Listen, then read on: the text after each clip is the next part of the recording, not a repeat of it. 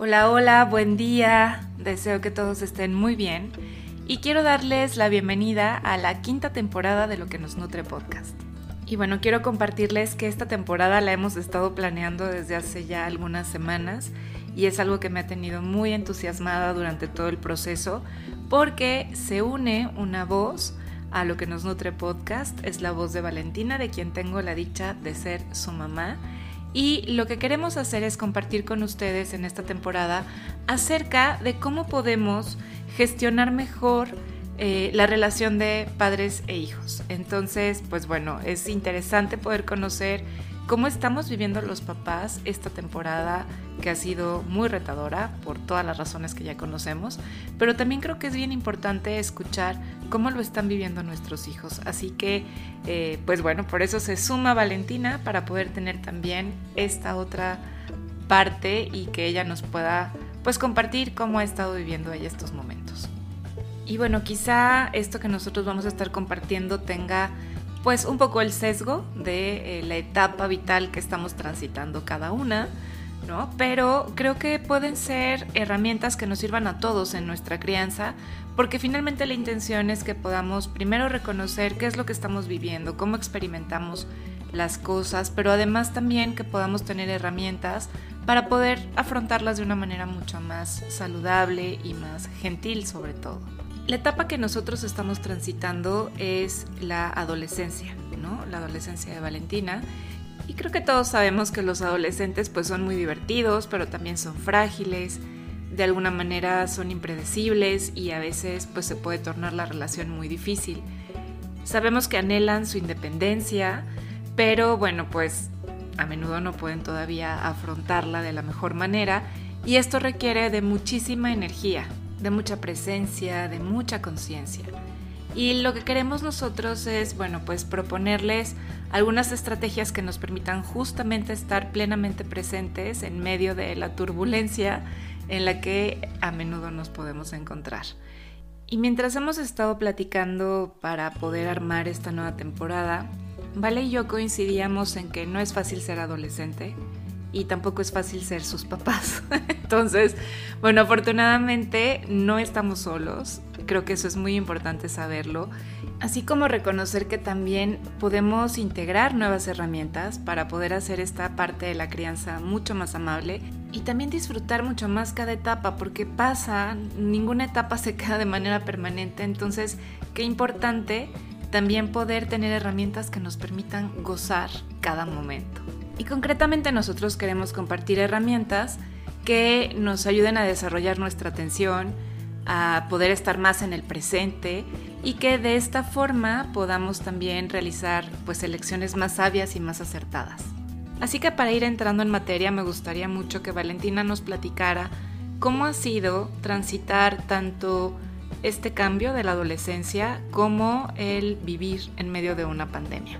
Pues para mí al principio fue muy fácil, no me costó mucho trabajo adaptarme a la escuela y tenía algunos amigos. Además, pues yo pensaba que iba a ser más poquito tiempo el que íbamos a estar en casa, entonces pues no me costó mucho. Pero cuando vi que íbamos a quedarnos más tiempo, este empecé a dejar de tener amigos, me empezó a ir un poco mal en la escuela y ya no sabía bien lo que sentía ni cómo expresarlo.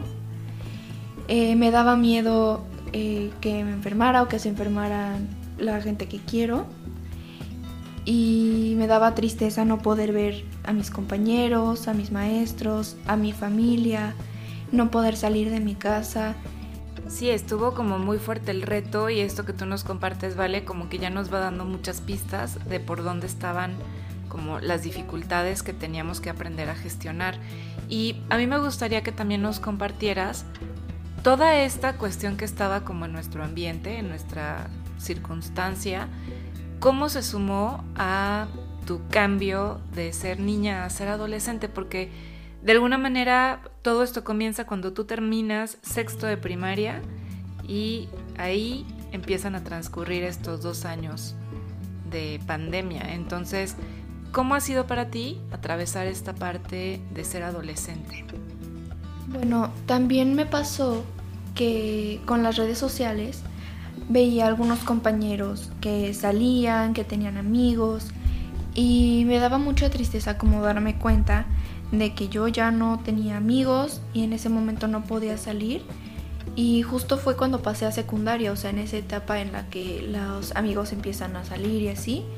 Y bueno, también me di cuenta de que habían cosas buenas. Por ejemplo, con las redes sociales encontré algunos amigos y ellos me ayudaron mucho. Bueno, entre todos nos ayudábamos eh, platicábamos de lo que nos pasaba, de cómo nos sentíamos y pues me di cuenta de que no era solo yo la que se sentía así, sino que pues mis amigos se sentían igual.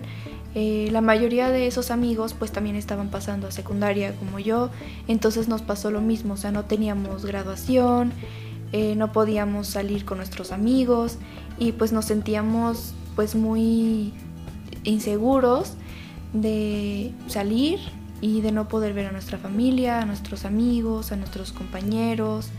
Eh, empezaron a bajar algunas calificaciones, no sabíamos bien cómo nos sentíamos, pero eh, creo que fue muy bueno haber encontrado a esos amigos que siguen siendo mis amigos hasta ahora y nos seguimos ayudando. Vale, te escucho y creo que hay bastantes puntos muy importantes por resaltar.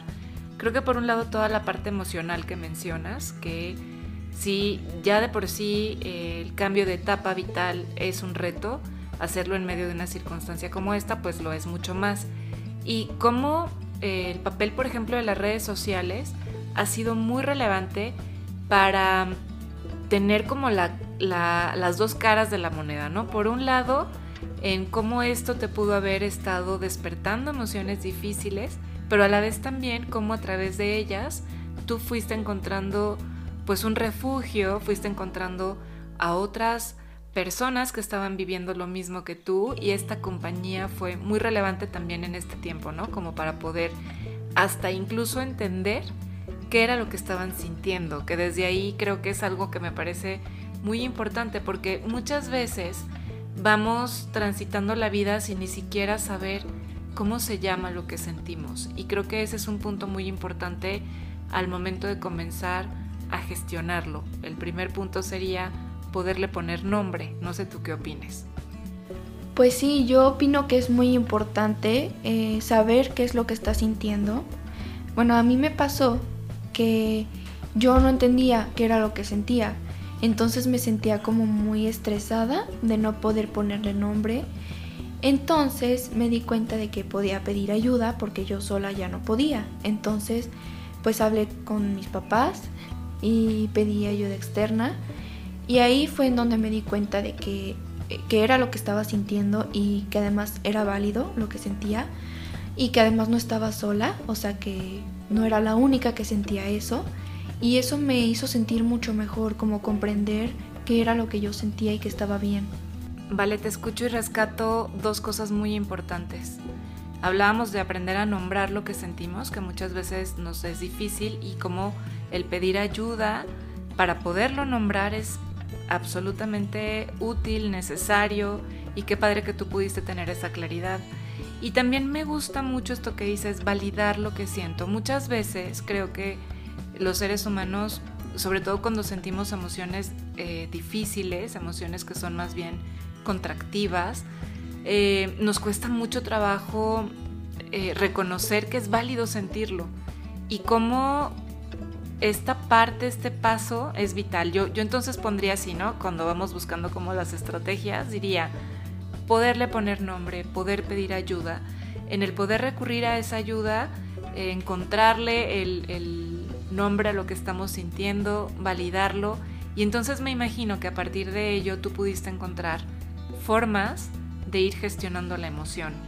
No sé, no sé si tú nos puedas compartir alguna de esas formas que tú fuiste descubriendo.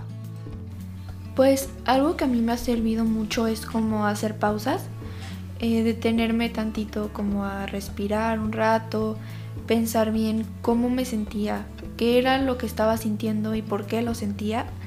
Y ya que lo tenía claro, eh, tal vez buscar alguna solución y si veía que yo no podía encontrar una sola, pues pedir ayuda, pedir opiniones de mis papás, de algunos amigos, porque pues yo sabía que no era la única que lo estaba sintiendo, sabía que era válido y me di cuenta de que habían soluciones eh, sin lastimar a los demás, sin lastimarme a mí.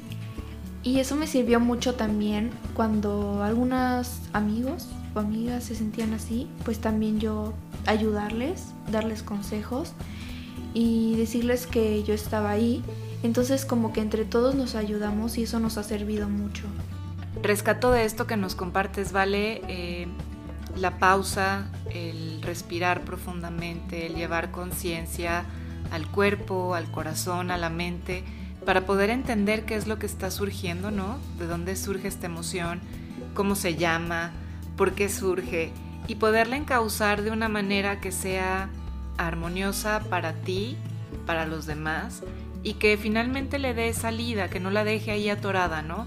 Por eso tan importante también validarla y entender que tiene un mensaje y que si surgió, pues es porque nos vino a mostrar algo. Creo que ese es el mismo paso y la misma ruta inicial que tenemos que hacer los papás, especialmente cuando nos toca acompañar las emociones difíciles de nuestros hijos, pero también cuando tenemos que acompañar nuestras propias emociones difíciles. Pues a mí me pareció muy importante hablar de esto y espero que lo que compartimos hoy les pueda servir mucho a los que lo escuchen, eh, que puedan hacer estas pausas cuando no sepan cómo se sienten y que sepan que es válido lo que sentimos y que siempre podemos buscar ayuda. Pues creo que lo has dicho muy claramente, Vale. Creo que lo único que yo agregaría es que esto aplica también para los papás, aplica para todos en todo momento y bajo cualquier circunstancia en la que sintamos que la situación es más grande que nosotros, que recordemos que existen herramientas, que podemos pedir ayuda, que podemos hacer tribu, que podemos comunicarlo con nuestros pares, ¿no? Y que esto es muy importante, esta posibilidad de expresar cómo nos sentimos, de validarlo, de hacerle espacio y de poderlo gestionar es muy necesario en la vida cotidiana y que, que, bueno, pues también yo deseo que esto sea de mucho beneficio para quienes nos escuchan y pues que nos acompañen durante toda la temporada porque de esto va, estaremos compartiéndoles justamente las estrategias que nosotros hemos ido incorporando desde nuestra propia experiencia. Y no me queda más que agradecerles por estar aquí, por escucharnos y recordarles que nos encontramos el próximo lunes para seguir cultivando juntos luz, sabor y nutrición en la vida cotidiana. Hasta muy pronto.